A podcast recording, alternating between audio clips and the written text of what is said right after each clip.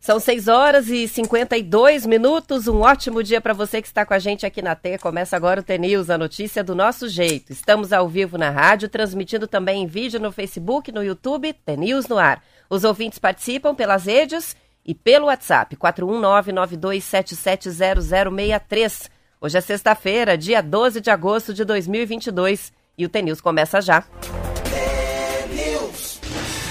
Bom dia, Marcelo Almeida. Bom dia, Roberto Tacanete. Tudo Boa bem? night para os atleticanos, né, do nosso Paraná. Mas é demais. Olha, bom dia a você, nosso ouvinte todos os dias. Ontem era dia de Atlético lá em La Plata e contra Estudiante. Eu vi até o final. Olha, eu, eu, eu já vi muita coisa, mas aquele jogo contra o Flamengo, já o Atlético foi muito guerreiro. Mas ontem, olha, ao apagar das luzes, como a gente fala, né? Quase 100 minutos, sei lá, toda a prorrogação. Faltava 30 segundos para acabar o jogo. O Atlético Paranaense me faz 1 a 0 em cima do Estudiante. Tem música deles aí hoje? Hoje tem que pôr, né? Até isso a gente tem que fazer. Isso é histórico, não, hein? Vamos falar que a gente, a gente não fala bem do Atlético aqui, né? Viu só? Isso aí em homenagem aos nossos ouvintes que já desde cedo estão mandando um monte de memes aqui na nossa Imagina, caixa não, de entrada. não quero ver nenhum. Tão bobos Mas hoje, foi, né? foi. aí- aí eu tava contando pra Roberta aqui, pra quem não viu o jogo, é um jogo, mas assim, estudiante assim, era, tava assim, mas com uma garra, com uma garra. A, a- sensação que, que, que eles iam ganhar era muito grande. Mas a maneira com que o Filipão faz esse time jogar, a garra, eles não desistem, vão dois em cima e tira e volta e bate. Aí troca, daí colocou, inteligentíssimo, colocou uns guris novos pra correr no final, assim. Quem vir- fez o gol foi um jogador que entrou no final, não foi? é, a gente tinha entrado no final. Uma correria, mas uma correria. Já tinha dado 90 minutos de jogo. Parabéns. Eu fico imaginando a... os números do Filipão são muito impressionantes. Falei pra Roberta antes de entrar aqui no ar. Era agora era o momento dele parar, né? Um técnico desse parar. Imaginou o que que não vai ser? O quanto ele não é cobiçado hoje no mundo novamente.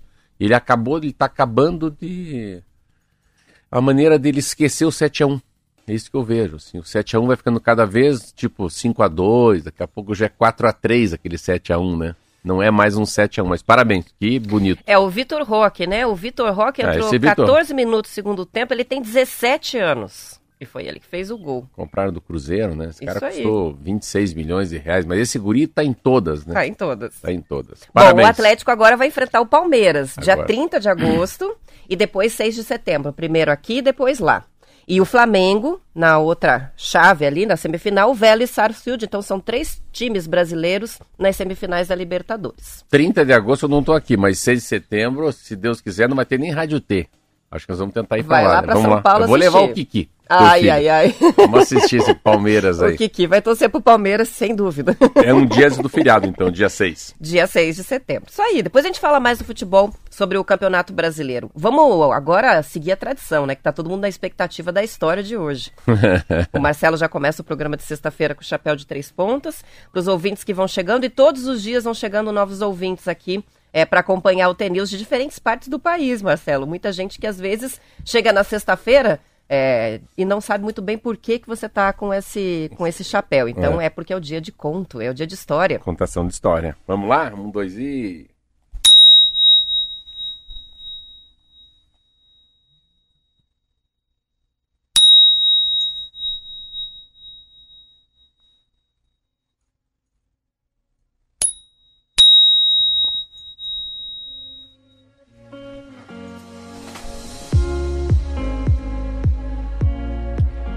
Um agricultor passeava pela feira quando viu um chinês vendendo sementes de bambu. O chinês tinha levado as sementes em pequenos pacotes e também um grande bambu verde, com uns 10 metros de comprimento, que ele usava para chamar a atenção dos clientes. O, agri o agricultor perguntou: Você jura? Mas você jura que essas sementes vão dar uma planta tão grande? Juro, juro por Deus, respondeu o chinês. É só plantar, regar, adubar e esperar. Mas deve levar uma eternidade para o bambu ficar desse tamanho. Não, não, nada disso, respondeu o chinês. Nada disso. Bambu, Bambu cresce rápido.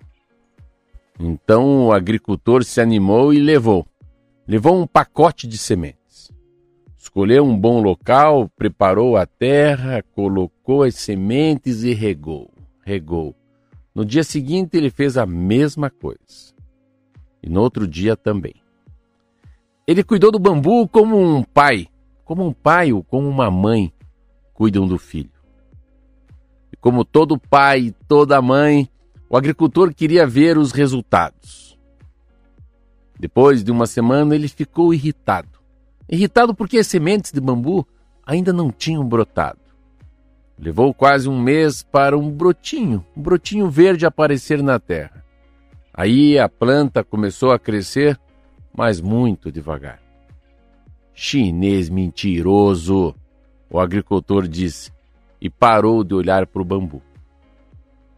Nos cinco anos seguintes, ele até esqueceu. Esqueceu que tinha plantado as sementes, esqueceu tudo que tinha sonhado fazer com o bambu. Uma noite, uma noite um vendaval derrubou muitas árvores no sítio, Roberto. Na manhã seguinte, quando o agricultor foi conferir, os estragos levou um susto. Entre as árvores caídas estava um pé de bambu, com, caules de, com caule de uns dois metros de altura. E o bambu não parou mais. Ele crescia mais um metro todos os anos até se transformar numa planta muito alta, uns 15 metros de altura, que se tornou o grande orgulho do agricultor. Esse conto, esse conto usa o bambu para nos fazer pensar que a evolução de uma situação ou de uma pessoa segue um ritmo próprio. Não é porque as coisas não acontecem na velocidade que esperamos que devemos desistir delas. O bambu, o bambu passa os primeiros anos crescendo dentro da terra em um desenvolvimento subterrâneo invisível para nós. Com isso, a planta se prepara para crescer muito rápido nos anos seguintes. Se não fosse tão enraizada, uma planta tão alta cairia facilmente. As pessoas também. As pessoas também têm seu tempo. Seu tempo de enraizamento, de preparação, até que possam, até que possam desabrochar com o que têm de melhor. Que legal, né? Muito... E eu fiquei pensando numa analogia aí com a introspecção também, de como a gente cresce silenciosamente. Não é porque os outros não estão vendo que o desenvolvimento, a evolução não está acontecendo Isso dentro mesmo. da gente, né? Isso assim mesmo. como o bambu. A gente também se enraiza em silêncio. É, é tão importante essa introspecção, né, para o nosso desenvolvimento. Cada um com o seu tempo, né? com o seu amadurecimento, com a sua hora, com o seu jeito de ser. Então não dá para esperar que todo mundo seja igual. Não era mentira do chinês. Não era, era mentira verdade. do chinês. Muito bem. Olha, a gente já tem o Augusto e a Mônica e o Romildo que nos acompanham sempre aqui escrevendo, ah, que adoraram, né, inclusive o conto. Já deu tempo até de mandar mensagem. Diz que se tiver como mandar depois, eles vão ler para trabalhar, né? A, a Mônica vai trabalhar com os alunos é, esse conto. Aliás, isso já aconteceu em outras ocasiões aqui, tem acontecido cada vez com mais frequência, né? Os nossos ouvintes que são professores e que trabalham com crianças, adolescentes e que levam as histórias daí para a sala de aula. Viu como espalha? É uma sementinha que a gente espalha aqui. Esse, esse, é um conto muito para criança. Esse é um conto muito, de, de, muito forte para criança. O entendimento do que, que é o bambu. Muito legal mesmo. A metáfora é muito boa, né? Isso aí.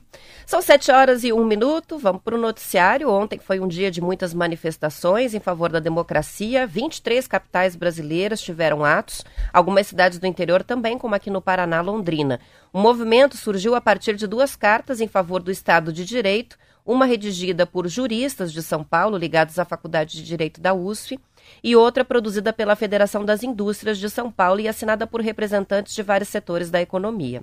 O que detonou essa reação foi uma reunião, foi a reunião né, do presidente Jair Bolsonaro com aqueles embaixadores estrangeiros no, no mês passado, quando ele afirmou que o sistema eleitoral brasileiro não era confiável. As ah, manifestações públicas ocorreram em várias capitais, sempre em frente à Faculdade de Direito, ontem, inclusive, que era o dia do advogado. O ato principal ocorreu no Largo de São Francisco, no centro da capital paulista. Os discursos reforçaram o simbolismo da reunião e cobraram medidas eficazes de controle e fiscalização da sociedade daqui até as eleições em 2 de outubro. Os participantes descreveram como emocionante a oportunidade de ver pessoas muito diferentes entre si, com posicionamentos políticos diversos e tal, e representantes de vários setores da sociedade lutando por uma mesma causa, que é a manutenção da democracia brasileira. As informações estão no estado de São Paulo e também Folha de São Paulo. É o que aparece. Hoje eu acordei de manhã e falei, meu Deus, o que, que eu vou falar? Não tem assim. As primeiras 10 páginas de todos os jornais hoje é, é um assunto, né? É um assunto que até foi interessante, que eu estava vendo para entender um pouco. É um assunto que aconteceu em 1977, durante a ditadura. Também no dia 11 de agosto, que a gente descobriu ontem que, que é quando em 1800 e... Era 22, é, 25... 1827, 27, não, 22 foi, foi depois, cinco anos depois de 22. Em 27 foi instituídos os, os cursos jurídicos né, de advogado no Brasil. Então, 11 de agosto é o dia do advogado, é o dia do, do curso de direito. E foi essa, o que detonou foi essa, essa conversa com os embaixadores, né? O mundo inteiro ficou meio assim achando que que o Bolsonaro passou um pouco do limite em relação à democracia. Então, que que é? é muito difícil a gente às vezes explicar, mas eu eu, eu fui deputado federal, daí quando você senta na cadeira, é, é, eu sei que pode ser que as pessoas não queiram é, entender o que eu vou falar, mas assim, quando você vai para o Congresso Nacional e se torna deputado federal, senador, você percebe que o jogo é muito bem jogado. Existe um. Vamos tirar ética, vamos tirar moral, vamos tirar corrupção, vamos pensar nos poderes todo mundo fosse correto, ninguém mentisse, ninguém roubasse, né? Os deputados federais fossem 500 pessoas pensando no povo, o presidente, o Supremo Tribunal Federal. Mas não é assim, porque é feito de pessoas. E as pessoas têm, cada um tem uma índole diferente, um é mais correto, outro é menos correto, um é católico, outro é evangélico. E é isso aí, essa plura, plurali, plur, plur, pluralidade. pluralidade. Que palavra difícil de falar. que faz a, a, a grande democracia. Então, assim, eu fui vereador muito novo. Nossa, eu lembro que as coisas eram diferentes, mas era democracia, né?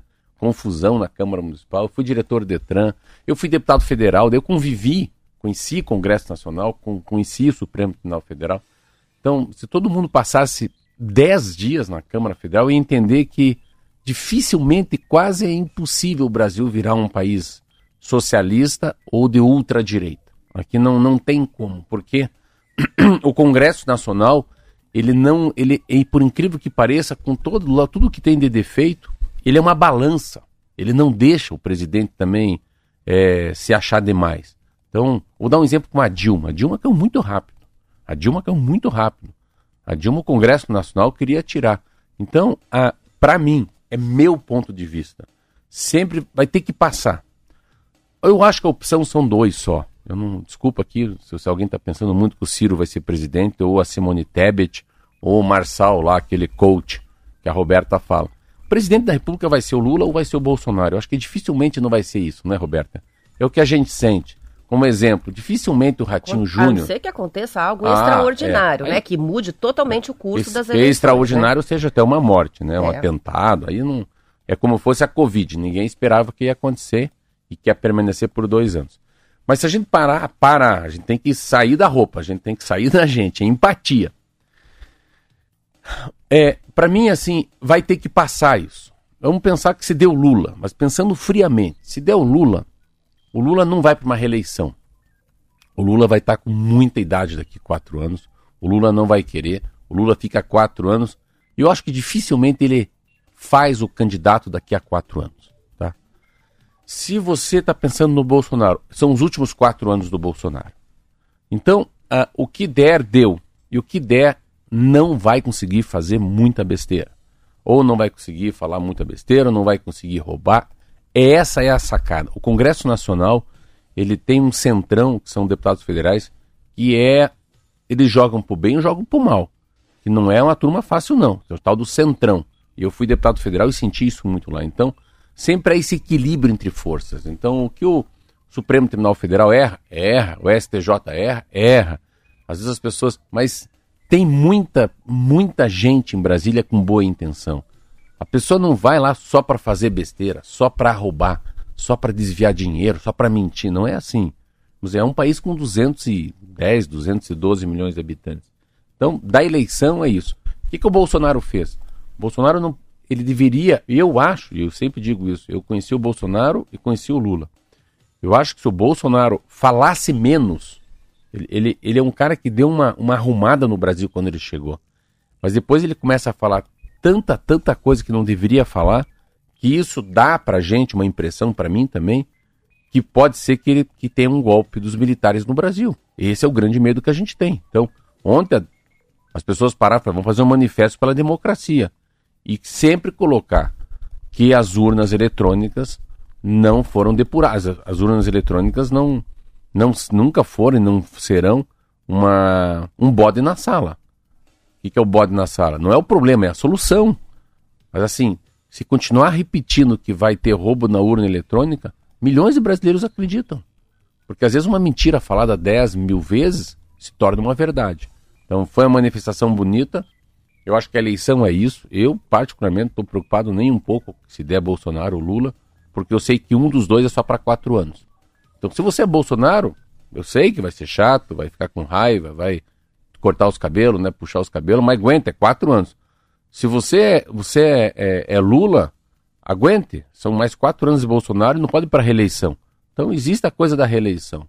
Mas o que vale mesmo, o que vale assim, é que há uma tendência, um vento no mundo que o mundo vai melhorar.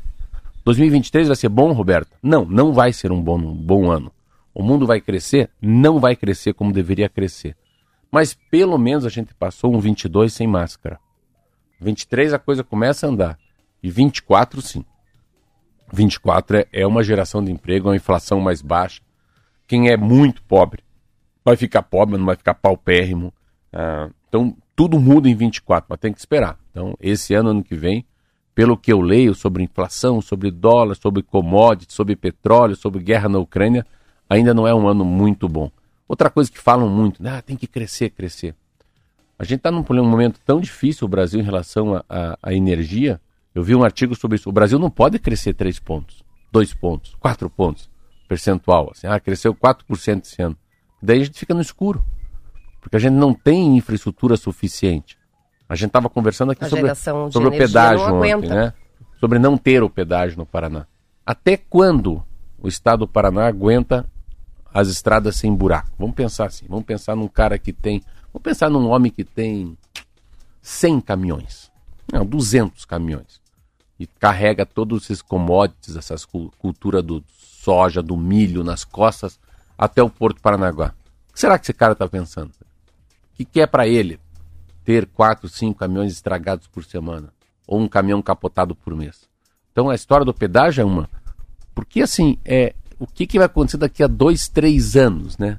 Cara, pense quanto que vai perder com isso. Então, sabe, vai discute o pedágio, discute essa, vai discutindo as coisas. Aqui no Paraná a gente tinha, tem muita chance de fazer coisas que a gente não pode fazer no governo federal e estadual. Porque eu acho que a reeleição dele é muito mais fácil do Ratinho Júnior. Então, tomara que o Ratinho Júnior já esteja pensando, mas não no Paraná de 23, mas sim no Paraná de 27 e de 28, né? O que ele vai deixar se é, for reeleito, o que né? Que vai, o que, que vai, se for reeleito, o que acontece daqui a quatro anos?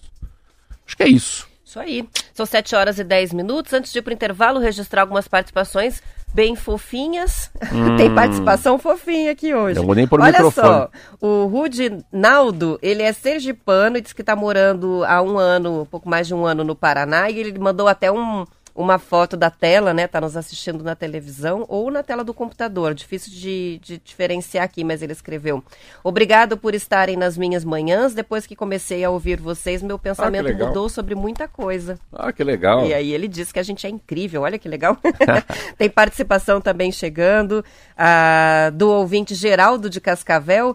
Ele também mandou a foto da tela, tá vendo a transmissão em vídeo, disse que a gente é tudo, é, fez tudinho, tudo de bom. Tudo de bom. Aí ele disse, eu não morro de amores pelo Atlético, mas parabéns. Parabéns tá ao Atlético e parabéns ao Estado do Paraná pela representação, né, na Libertadores, nas semifinais da Libertadores. Mas, olha que interessante aqui, um amigo meu, o Michel Sarraf, mandou, acabou de mandar aqui uma, um print aqui, ó. Acho que é da Globo isso aqui. É, olha que interessante. Filipão vai para a sexta semifinal da Libertadores na carreira, agora com o Atlético. Foram duas com o Grêmio em 95 96, três com o Palmeiras em 99, 2000 e 2018. Ganhou dois títulos, um com cada time, em 95 e 99, ainda foi vice com o Palmeiras em 2000. Em entrevista coletiva, ele colocou essa classificação como uma das mais emblemáticas e usou um tom de despedida. Viu só? Viu? Olha, Você eu já estava falando antes. É, é a hora de parar. Hora do intervalo, a gente já volta.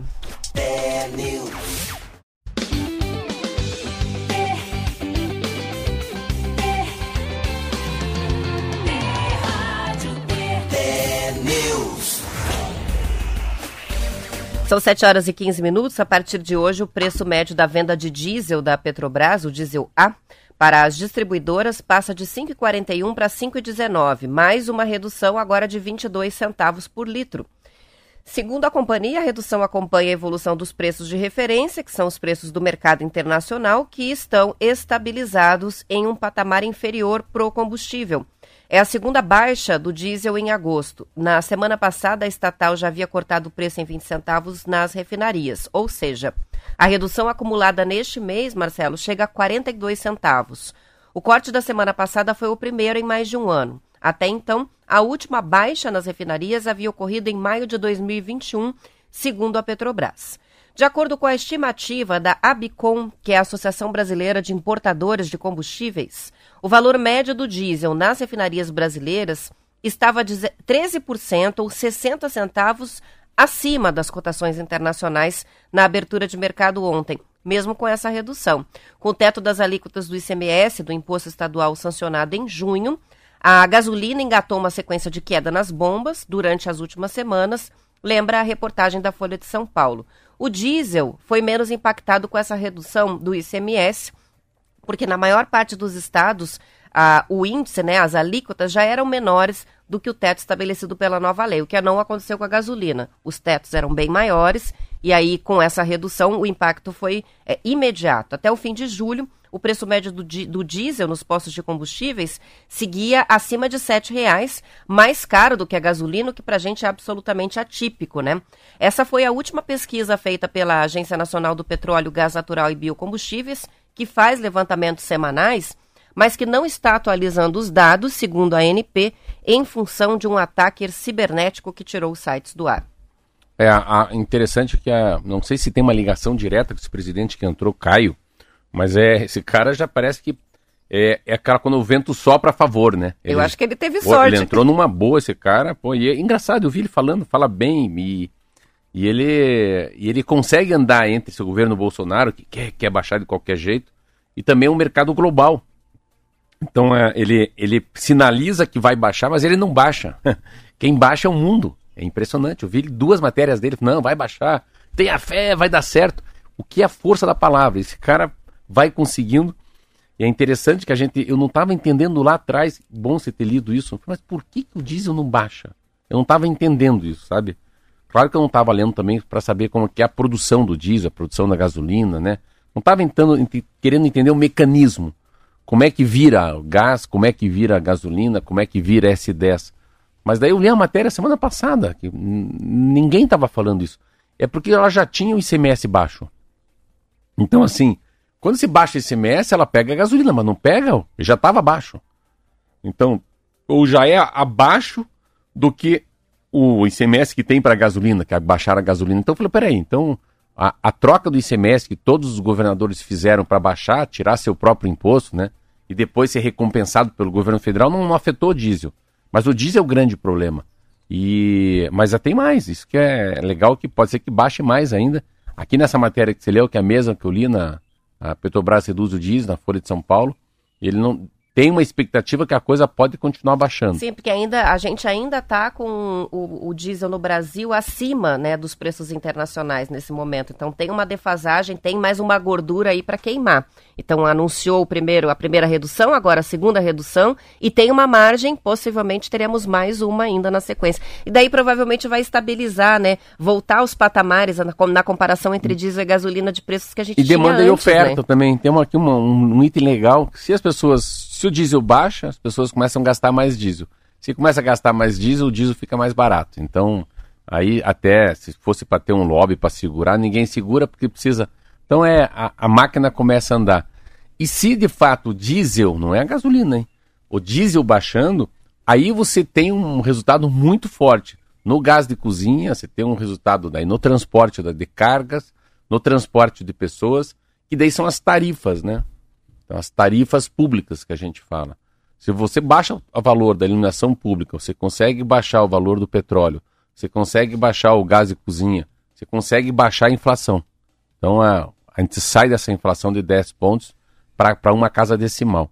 Baixou a inflação, para com essa troço de ficar aí colocando taxa Selic a 13%, né? Então é uma é interessante essa roda, né? A gente fala política monetária, é muito importante, é interessante começar a entender de inflação. E para entender de inflação, sempre eu digo assim, a melhor maneira de entender é o que eu comprava com 100 reais, o que, que eu compro com 100 reais. O mercado é, é assim, é, ele é a melhor maneira de entender quantas coisas, quanto que tem de inflação. Então, eu estava vendo os produtos que mais, que mais, que mais, mais alto, né, que mais inflação teve esse ano. Olha que coisa. Maior inflação em supermercados nesse ano. Um eu sabia que era leite longa vida. É batata. Então você comprava batata a 10 reais, virou 15, virou 15 reais. A cebola, 48%, leite 41%, feijão 40%, olha que caro. E queijo mussarela, 36%. Então esses são os produtos mais caros. Você vê, queijo mussarela já é, já é um negócio que está fora da cesta básica. Leite longa-vida deveria ser mais normal, é uma coisa que também... Mas o feijão e cebola e batata é muito com cara de brasileiro, né? É, produtos super básicos, né? O feijão, nossa, é a nossa marca registrada, é o arroz feijão, como a comida do dia a dia do brasileiro, e ficou caro demais. O leite chegou ao ponto, é, com essa inflação, de... da gente encontrar nos supermercados Sete... alguns produtos muito ah, estranhos. 7,50 o litro de leite. Não, e, e produtos assim, né? Mistura é, para bebida sabor leite. Sabe quando tem o suco, tipo tangue, assim? Não sabia dela. Light, que Essa você pega sabia. um saquinho, é. coloca na água aquele pozinho lá e não é leite em pó é uma mistura com sabor de leite. Então, até isso a gente vê hoje nos supermercados, que são produtos que foram surgindo para substituir o leite, porque muita gente não está conseguindo comprar. Então, isso dá uma tristeza, né? Você pensar que, embora o leite seja uma coisa controversa com relação a consumo na vida adulta e saúde Sim. e tal, é um, um alimento cheio de nutrientes e que é recomendado muitas vezes, né? Especialmente na infância. Então, eu vi uma matéria é muito é triste. Eu vi uma matéria muito legal na Globo esses dias eu não, só, não sei qual que é o estado, eu sei que é o estado no Nordeste, assim. Tava mais barato você comprar camarão do que comprar carne. Achei muito legal. Nossa. Na Globo, é. Não sei qual era a cidade, que tem tanto camarão. É, não é aqui. Não, não é aqui. não né? é aqui. Infelizmente, não é, vai dar para é. fazer aquele bobó no final bobó de semana, de né? É, é, com preço baratinho, não. Mas enfim, coisas que acontecem quando a inflação mas, mas, tem essas. E por que o camarão. Tá- saltos, não, né? então, essa matéria falava o seguinte: que teve lá, sei lá, os caras levaram uma sorte, um momento, safra de camarão, sei lá o que, que é, corrente marítima. E é camarão para dar com o pé. Então, assim, daí isso vai ser. Se tem muito camarão, não tem o que fazer, você tem que baixar o preço. Você viveria uma semana inteira à base de camarão? É. Gosta esse ponto? Ah, semana inteira? Não. Eu sim, eu gosto é, desse é, é, também. Esse ponto é. Não, viveria, viveria. Eu, uma, não dá para dizer um mês inteiro, mas uma semana Você dá vê como já não é, né? É. Você vê. Você viveria um, anos só num peitinho de frango, um minhãozinho, sim. Mas você, não camarão... vive, mas você não viveria a vida inteira comendo um peixe. É. Ou Interessante, só camarão, né? né? Ou só camarão. As proteínas são diferentes, são mais neutros, né? Parece. É. Os, o, o, peito de frango, a carne vermelha são mais neutros na, nas receitas. A gente está falando de alimentação e vamos continuar na área de saúde. A porque... gente não gosta né, de falar de alimentação é, aqui. Eu estou trazendo aqui, Marcelo, uma, uma matéria da BBC News muito legal que está mostrando a importância da respiração, da respiração consciente, profunda, lenta, para a saúde física e também saúde mental. A reportagem destaca várias pesquisas científicas recentes que mostram que a respiração rápida, superficial, sem foco, aquela da nosso dia a dia de ansiedade, contribui para depressão, ansiedade e até pressão alta. Curiosamente, os cientistas estão descobrindo que uma determinada frequência de respiração, que é de cerca de seis expirações por minuto, bem devagarinho, portanto, pode ser especialmente restauradora e desencadeia uma resposta de relaxamento no corpo e no cérebro muito importante. Além de inspirar gurus de saúde e bem-estar, o exercício respiratório também começou a atrair a atenção de grandes empresas que esperam que a prática possa ajudar os funcionários a manter a mente focada e lidar com o estresse diário do trabalho. Assim como a onda de meditação mindfulness da atenção plena, essa terapia respiratória foi inspirada em ensinamentos de textos antigos, né, as escrituras hindu, védicas, que exaltam a importância do controle da respiração por meio de práticas que são chamadas pranayamas, que são os exercícios respiratórios do yoga. São várias técnicas muito diferentes, a respiração pelo diafragma, outras que você faz contagem, né, exercícios é, é, de contenção, de, da, da, com o pulmão cheio, pulmão vazio, ritmo lento, pausado, enfim. Não é uma técnica só, mas várias que despertam né, essas respostas fisiológicas em cascata que aceleram a jornada a um estado de relaxamento mais completo. Viu que legal? É muito legal. A, a Roberta sabe muito porque faz yoga. Sim. E eu, quando eu tô meio tenso, se eu vou na psicóloga, Marcelo, pera, vamos lá. Respira, vai, põe a mão no joelho, respira seis vezes, bem devagar, vamos voltar aí a essa conversa. Então, quando eu, eu, eu que vou na psicóloga uma vez por semana, ela usa muito a história da respiração. Eu tava assim, uma época, ai, doutor, eu não sei o que eu faço. Calma, respira, vamos respirar. Respira, solta o ombro. E daí, essa tal da respiração profunda solta muito. Contar duas coisas que são interessantes, eu não sabia também. Diz que eu ronco muito, eu ronco, ronco. Fui na médica do ronco, quebrei a cara, né? Que a partir de hoje eu vou comprar o tal do CPAP, uma máquina que você coloca para você não roncar à noite. Ah, vai ter que usar um Fui, já usei lá. E daí tá a tal das apneias, né? Você então você fica 30 segundos sem respirar, 40 segundos, quando eu, quando durmo de barriga para cima. Então tem um estudo sobre isso. E o que isso pode mudar a minha vida? Que, que eu posso perder de anos de vida se eu ronco muito por causa da apneia? O tempo que eu fico sem respirar e o batimento cardíaco meu, que vai de 48 para 100, que eu fico 40 segundos sem respirar. E daí eu estava aprendendo isso sobre a respiração, e ontem na médica ela está me explicando que é, acho que é o sono REM. Quando você entra no sono profundo, você amolece os, os músculos, aí vai embora. Mas quando você está um pouco mais rígido. Porque tá flácido, né? E aí fica tremelicando e fazendo barulho. Essa Roberta, tá, essa Roberta acho que ela tem CRM. Ela fez medicina. Então a respiração é muito. Você uma a respiração tem um papel importantíssimo em tudo. Eu nado. Às vezes é para nadar o seguinte: você tem que nadar, mas tem que nadar para seis braçadas. Então você tem que segurar o ar seis braçadas e respira de volta. Seis e segura de volta. Às vezes não. Vê quem atravessa a piscina sem respirar. Respira só uma vez e faz 25 metros. Mas tudo isso é capacidade pulmonar. São exercícios respiratórios parecidos com esses pranayamas que eu falei, né? Você faz uma retenção, você tem um ritmo específico de inspiração e expiração. É só de você. Vou ensinar um muito simples para os ouvintes que quiserem fazer um exercício para relaxar a mente. Não precisa pra... Você vai dar dicas fácil. de graça? Sim, bem tranquilo. É, se chama respiração quadrada. Você inspira em quatro. Solta pela retém boca? Retém em quatro não, peraí, não sei, Tudo retém, pelo nariz. tudo em quatro, peraí. Segura o Respiro. pulmão cheio. Respira em quatro. Segura o pulmão cheio quatro, quatro, quatro tempos. Solta em quatro tempos. E segura com o pulmão vazio em quatro tempos. E fica repetindo isso. Quatro, quatro, quatro, quatro. Por isso que é quadrada. É. Se você tem uma capacidade pulmonar mais é, ampla, né? Por exemplo, quem nada ou faz muitos exercícios, pode conseguir. Você pode até Respira aumentar o em tempo. Quatro, segura em quatro. Segura em quatro solta, solta em, quatro, quatro, e fica quatro segura sem... em quatro. E ah. aí você repete isso por vários minutos, enquanto você aproveita para ir meditando, porque já que você está prestando atenção no tempo, se você conseguir colocar foco nisso, você já está meditando um pouquinho também. Tá mesmo. Isso acalma a mente imediatamente. Então é um exercício que se ensina para quem tem crise de ansiedade, está com estresse, fazer isso para deixar a mente mais calma. Vê que faz. É. Então são vários exercícios assim. Podia, a gente podia colocar lá, canete 4 né? Isso aí. Essa respiração. Um dia a gente pode trazer aqui alguém para ensinar a fazer exercícios respiratórios. Que tal? Uma entrevista assim seria interessante, né? Eu gostei dessa, da, da, respiração vou fazer, gostei. É, porque são todos quatro eles tempos. muito simples, quatro tempos. Quatro tempos, quatro segundos. Se fizer isso todas as vezes, é, você já está exercitando o, o, a sua capacidade pulmonar e diminuindo o estresse. Daí fui fazer meus exames lá, fui fazer exame da carote. Carótida? Carótida, deu o médico falou, pô, mas teu pulmão é muito bom. Foi por quê? A tua respiração é abaixo de 50. Assim, você está muito. O que, que você faz? Eu nado todo dia. Opa, Natação. aí sim, aí sim. Daí eu falei, mas é bom ter um coração que bate pouco? é muito bom quando tem a pressão igual a sua. Foi por quê? Porque o teu coração só bate o que é preciso bater. Então, não gasta. Não gasta, né? Não tá. Tem uma frase que se repete muito no yoga pra gente fechar que se diz assim: longa respiração, longa vida.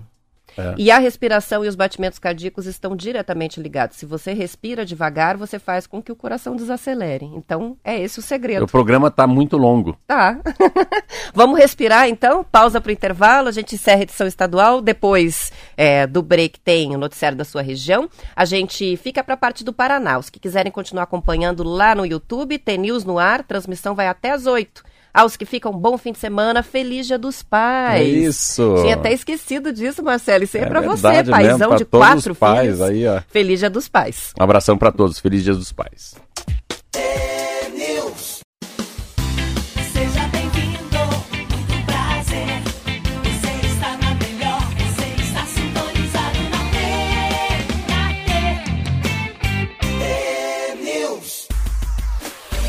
São 7 horas e 32 minutos. A FIFA confirmou ontem, Marcelo, que a Copa do Mundo do Catar vai começar um dia antes do previsto. O torneio será aberto com o duelo entre Catar e Equador no dia 20 de novembro, de maneira a manter a tradição de ter o país sede no jogo de abertura da competição. De acordo com o Estadão, a partida de abertura e a cerimônia do torneio vão acontecer no estádio Al Bait, em Alcor, a 50 quilômetros da capital Doha. É bom a gente ir se acostumando com esses nomes, que a gente Verdade. vai ouvir muito. A Copa ia começar no dia 21, na segunda-feira, mas com uma partida entre o Senegal e a Holanda pelo Grupo A. E aí eles se deram conta de que não seria uma estreia eh, do anfitrião na abertura, o que foge da tradição. Pois bem, a outra coisa que a gente tem que começar a pensar aqui é no fuso horário. Esse jogo começaria uma hora da tarde no, local, no horário local de Doha, e isso equivale a 7 horas da manhã aqui no Brasil. Aí foi reagendado para 19 horas, o que significa uma da tarde no horário brasileiro. A diferença de fuso é de 6 horas. Então, é uma coisa que a gente não tinha se dado conta, a gente vai ter muitos jogos de madrugada e de manhã. O que para os donos de bares aí não é uma notícia tão boa. Alguns jogos à tarde, começo da tarde, que vão ser os é que vão seis, estar sete acontecendo horas lá. a menos aqui, né? É, seis, sete horas a menos aqui. Então, É, eu, eu, eu tava. eu- quando eu li essa matéria ontem, eu falei, será que esses caras não. É porque é difícil, assim, não, tem como. Não tem como. Essa é uma Copa do Mundo, eu lembro uma Olimpíada em 1987, uma coisa assim, cara. Não, um pouco mais, 80. Que eu assistia ela, eu tava na faculdade, é antes de 90. Eu assistia ela de madrugada, eu lembro que tinha um, a propaganda da Leite Moça, era 5 da manhã tinha que ver. Então, assim, se de fato né, os jogos forem acontecer a uma da tarde, duas da tarde, aí quebrou nossas pernas, né?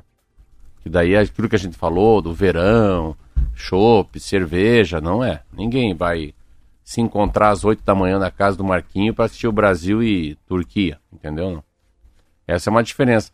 E eu, Eu achei. fiquei um pouco triste. Eu falei, ah, os jogos vão ser de manhã, de madrugada. Quando lá for, for um jogo à noite, é que a gente vai ter a condição de, de festar no dia do jogo do Eu- Brasil. mas eu, eu- interessante, eu tava com uma ideia que o jogo lá ia ser muito à noite por causa do, do deserto, da, da, da temperatura. Mas olha só os jogos, né? Vai ter esse da abertura que foi para Tem os 19 horários? horas e vai ser uma da tarde no, no nosso horário brasileiro. Então, o jogo de início legal, a gente vai estar na hora do almoço. Mas aí já tem no dia seguinte Inglaterra e Irã, 10 horas da manhã de lá. Que pra gente é 4 horas da manhã. De lá? É. Não. Estados Unidos e País de Gales, 16 horas de lá. Então aqui deu 10 10 horas da da manhã. manhã.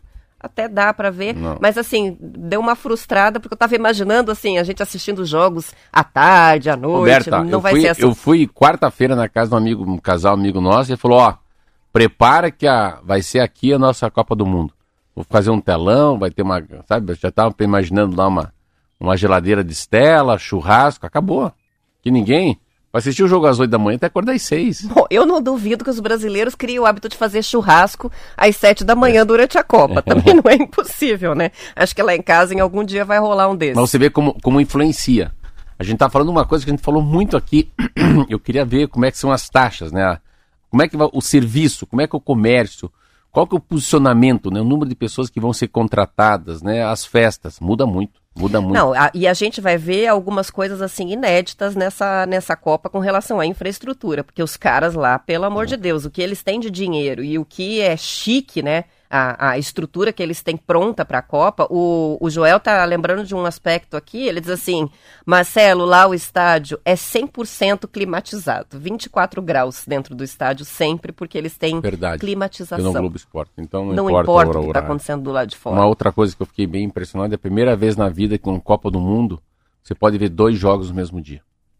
Essa, Opa, Hein? isso é legal também. esse é legal, hein? Porque são vários, vários espaços é diferentes pequeno. e o país é pequeno. Ah. Mas com vários espaços diferentes para a realização dos jogos ali mesmo, né? E Muito assim, bom. é duas vezes o budget, o orçamento da última Copa do Mundo.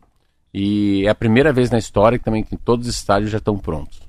E já estão prontos, né? Já tem coisa inaugurada, já estão jogando, já estão usando. É muito top. Enfim, né? nós vamos brindar de madrugada, de manhã, não interessa. Vai ser uma alegria. Eu gosto muito de Copa do A Mundo. próxima né? eu quero assistir. Eu nunca assisti a Copa do Mundo. Ah, é? A próxima.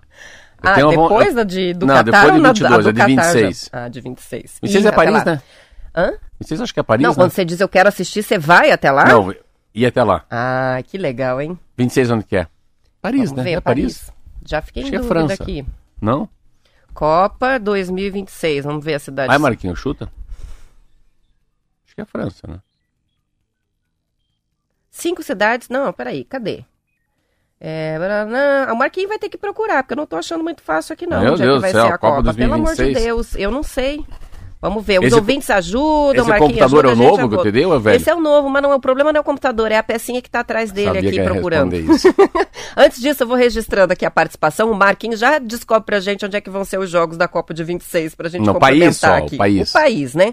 Ah, chegaram umas participações muito legais com relação à, à respiração. Marcelo, o Sinés escreveu pra, escreveu pra gente dizendo que o filhinho dele aprendeu a fazer exercício respiratório e que eles ensinam assim. Cheira a florzinha, que é o inspira, sopra a velhinha. Que que é o, e é assim mesmo que se ensina a criança a respiração consciente, para ela eu nunca- perceber o fluxo eu nunca tinha ouvido, tenho Isso quatro aí. filhos, Eu já né? tinha. Cheira a florzinha, sopra a velhinha. E tem uma participação que chega aqui no ouvinte que está dirigindo e diz que está fazendo a respiração quadrada. Foi engraçado. A, a, o Eleandro dirigindo e, res- e respirando quadrado. Muito bem. O outro já falou que é 4x4, né? É, é, teve o lenhador Já que escreveu virou- aqui que é a virou Jeep. respiração Roberta 4x4. É, esse- é muito bom. Ó, o. Quem que escreveu aqui? Estados Unidos, Canadá e México. Dos Estados Unidos. É uma Copa que vai ter três América países, Norte, né? né? Então, América do Norte. É isso aí, tá resolvido então a questão. São 7 horas e 38 minutos. eh, vamos falar ainda do futebol, Campeonato Brasileiro, depois da vitória né, de ontem na Libertadores. O Atlético Paranaense volta ao campo já domingo. Enfrenta o Flamengo fora de casa numa partida que começa às 4 É horas direto. da tarde. Eu vi ontem bacana, eles vão direto de La Plata para o Rio de Janeiro, Pro nem vêm para. Curitiba. Isso aí. O Coritiba vai receber o Atlético Mineiro nesse domingo, 11 horas da manhã, no Couto Pereira. Ontem, os integrantes da torcida organizada Império Alviverde estiveram lá no CT da Graciosa antes do treino para conversar né, com o capitão William Farias, o técnico Gustavo Morini e os membros da diretoria do Coxa. Eles chegaram lá e o pessoal abriu a porta e recebeu. Vamos conversar. A cobrança né, que eles estão fazendo é de uma virada no desempenho do clube que vem de duas derrotas seguidas está a um ponto de distância da zona de rebaixamento. O Coritiba negocia a venda do atacante Igor Paixão para o Feyenoord, que é da Holanda. O valor de venda do atleta gira em torno de 8 milhões de euros. E o Coxa deve ficar com 20% dos direitos do Camisa 98, segundo o Globo Esporte. O jogador de 22 anos foi um dos principais é, do elenco, né, Alviverde, nessa temporada. E em 37 jogos disputados pelo Coxa, ele fez 11 gols e 10 assistências. E desde a janela de transferência que foi aberta, o Coxa já anunciou seis reforços. O último é o volante Juan Carlos Dias, 21 anos, revelação do futebol colombiano. Então, essas são as novidades do Coxa. Na Série B, o Londrina vai jogar com o Vila Nova hoje à noite, 7 horas em Goiânia. O Operário joga amanhã, 11 da manhã, com Sampaio Correia, partida em Ponta Grossa.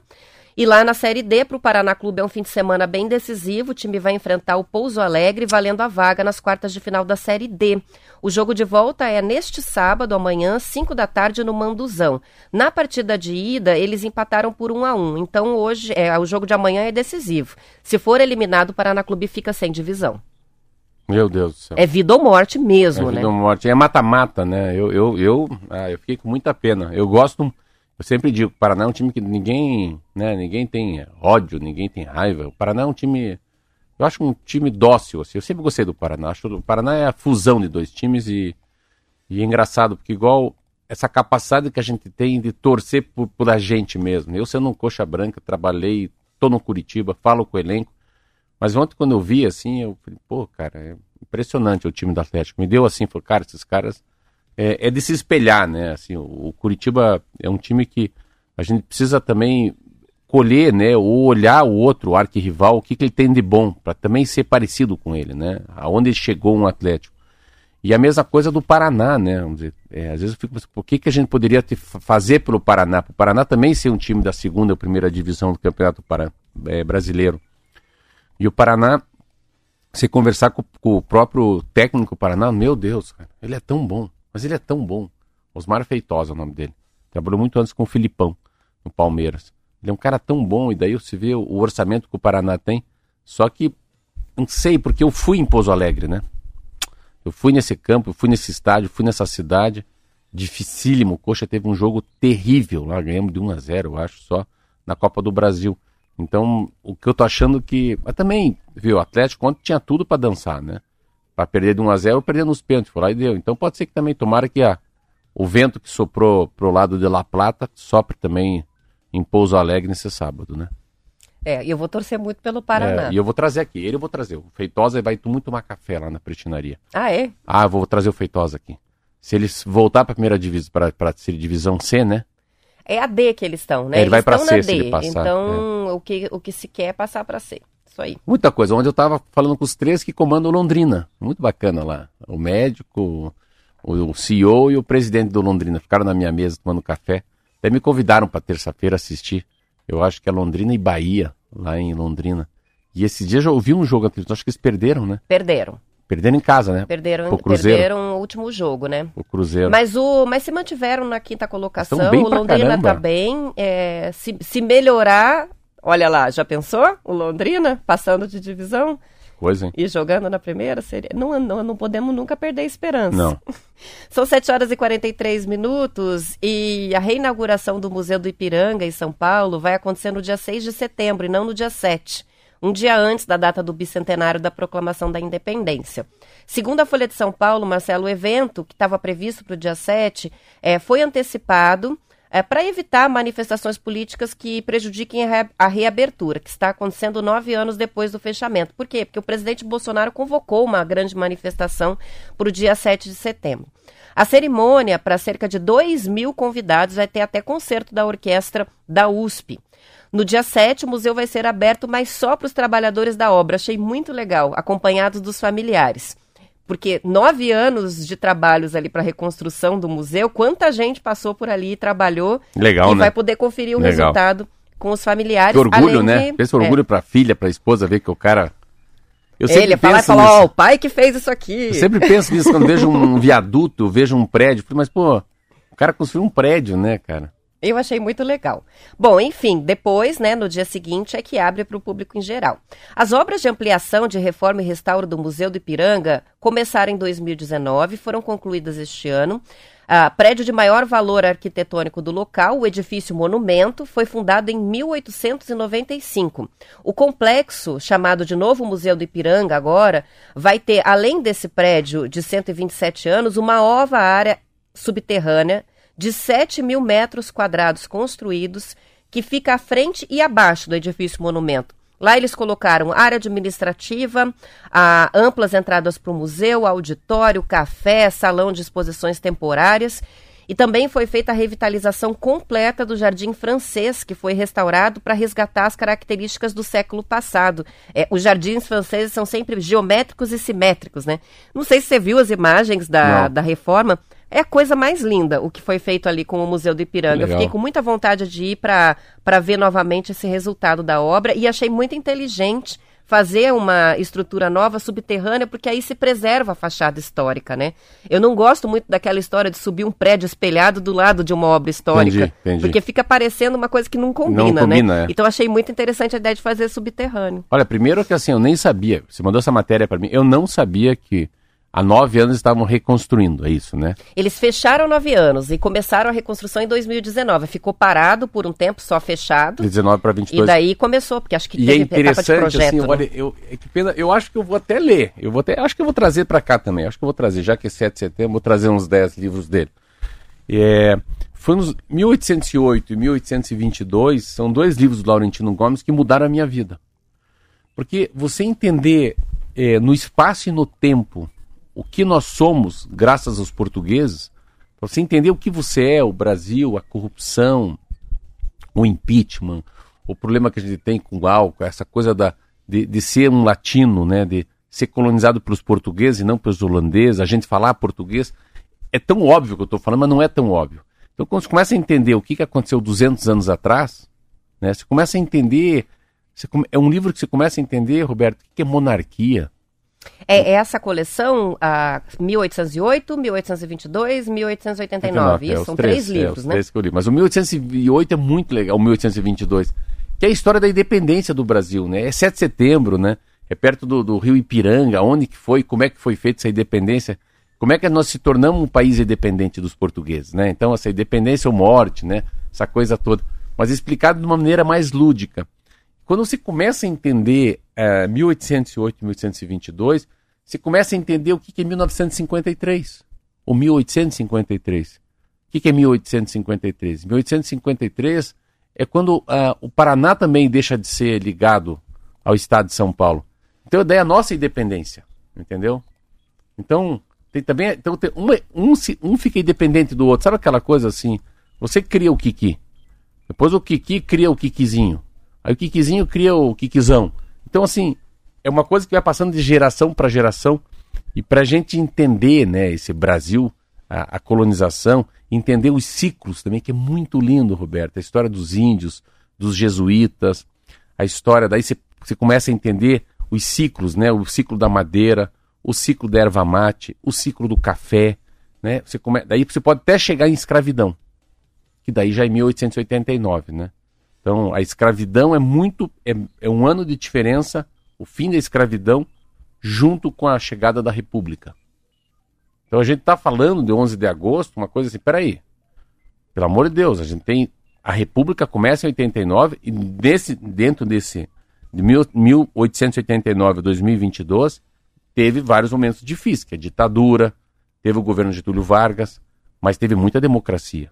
Então, o que a gente fez no 11 de agosto, essa semana, é tipo assim, peraí, vamos voltar ao Ulisses Guimarães. Nós estamos de 88 para cá, meio capengando a gente tá. Nós estamos levando quantas eleições? Bolsonaro, Lula, Collor, Dilma, FHC, queira ou não queira, foram todas eleições democráticas, né? E eleições claras, limpas, com partidos, com pessoas, com livre, é, assim, com essa capacidade de falar o que quiser. Então a gente não pode perder a democracia. É interessante que a gente vive um momento muito louco nessa democracia. Eu vejo muito candidatos a deputado federal e estadual que vão na pretinaria. Mas Roberto é uma eleição absolutamente digital. Então, assim, é uma, é uma eleição que lembra muito essa coisa que eu falo do QR Code pro cardápio. Ué, então, vamos, vamos, vamos dois botecos. Eu, você, a Silvia e o Marco. É tão mais legal a gente chegar num boteco que tá escrito num, num quadro negro. É carne de onça, romops, carpaccio. E na outra, ó, pegue o QR Code. Essa diferença, entendeu? Não. Da gente- Conciliar é da as duas Da coisas. gente poder ler com giz, né? Então, essa que é a coisa da eleição. Eu estava conversando com um candidato ali esses dias na, na pretinaria, queria dar saúde. Um cara bem apessoado, não esqueci o nome dele agora. Eu falei, mas quantos mil. Daí assim, eu falei, mas eu não posso te ajudar, eu falei pra ele. É porque eu não sei que é seguidor, eu não sei como é que se pede voto na internet, eu não sei qual é a empatia do teu eleitor. Não é porque tem seguidor o cara vai votar em você. Se eu fosse você, eu trabalharia só no teu nicho mesmo, já que você não vai de casa em casa. Mas eu fico imaginando, eu fico imaginando um candidato que tivesse a, a capacidade de colocar um sapato bem bom nos pés e ir de casa em casa. Eu fico imaginando um cara chegar na minha casa.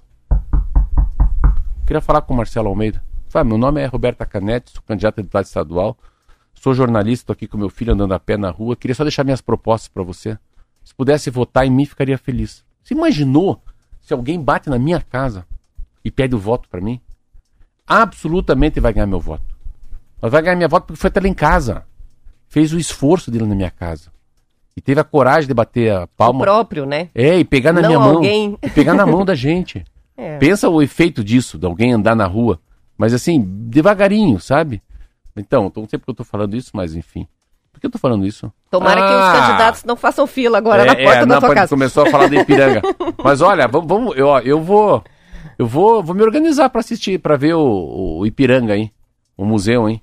Eu acho que vai valer muito a pena. Já leu viu? 1822? Não, eu não li. Vou Já separei trazer. aqui o link. Não, segunda-feira eu trago. Então, fechou. Eu vou trazer uns 10. A gente faz um sorteiozinho esse mês, é bem legal. Maravilha. Não é porque setembro tá, está chegando. Muito bem. São 7 horas e 51 minutos, vamos fazer um intervalo.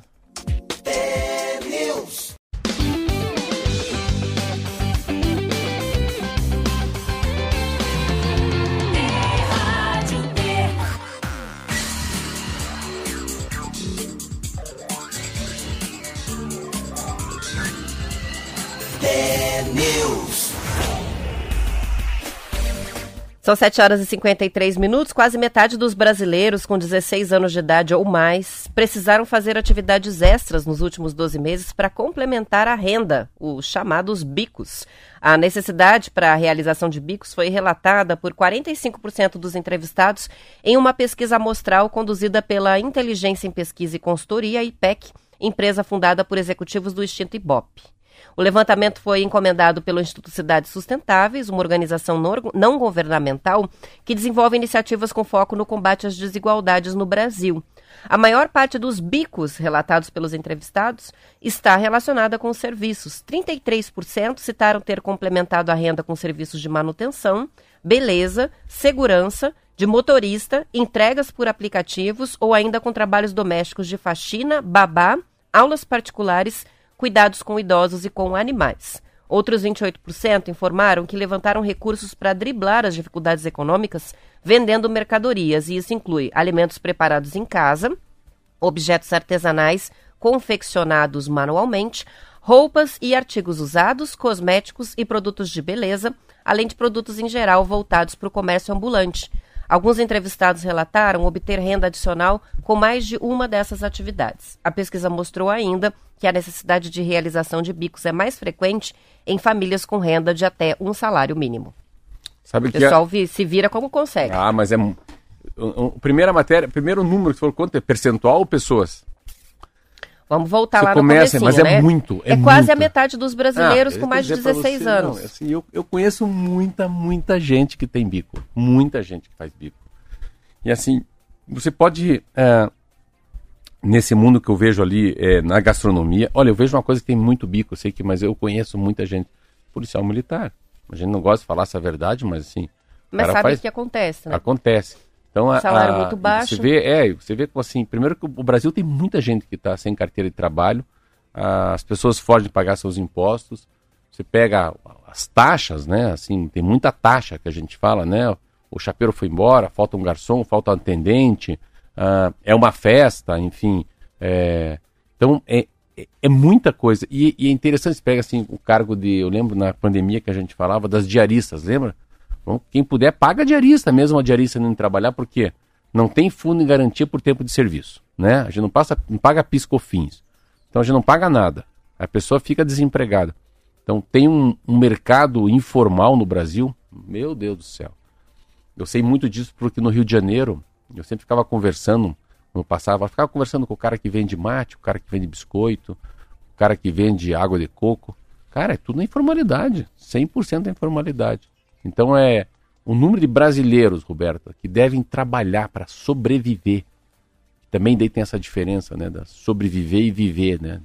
Que daí é quase pôr, pôr comida no prato mesmo, né? Aí você consegue entender por que, que tem 44% da população inadimplente com o banco, não consegue pagar a conta, daí não paga a luz por quê? Porque não tem dinheiro para comer, mas para pagar a luz e água. Então você vê como vira uma.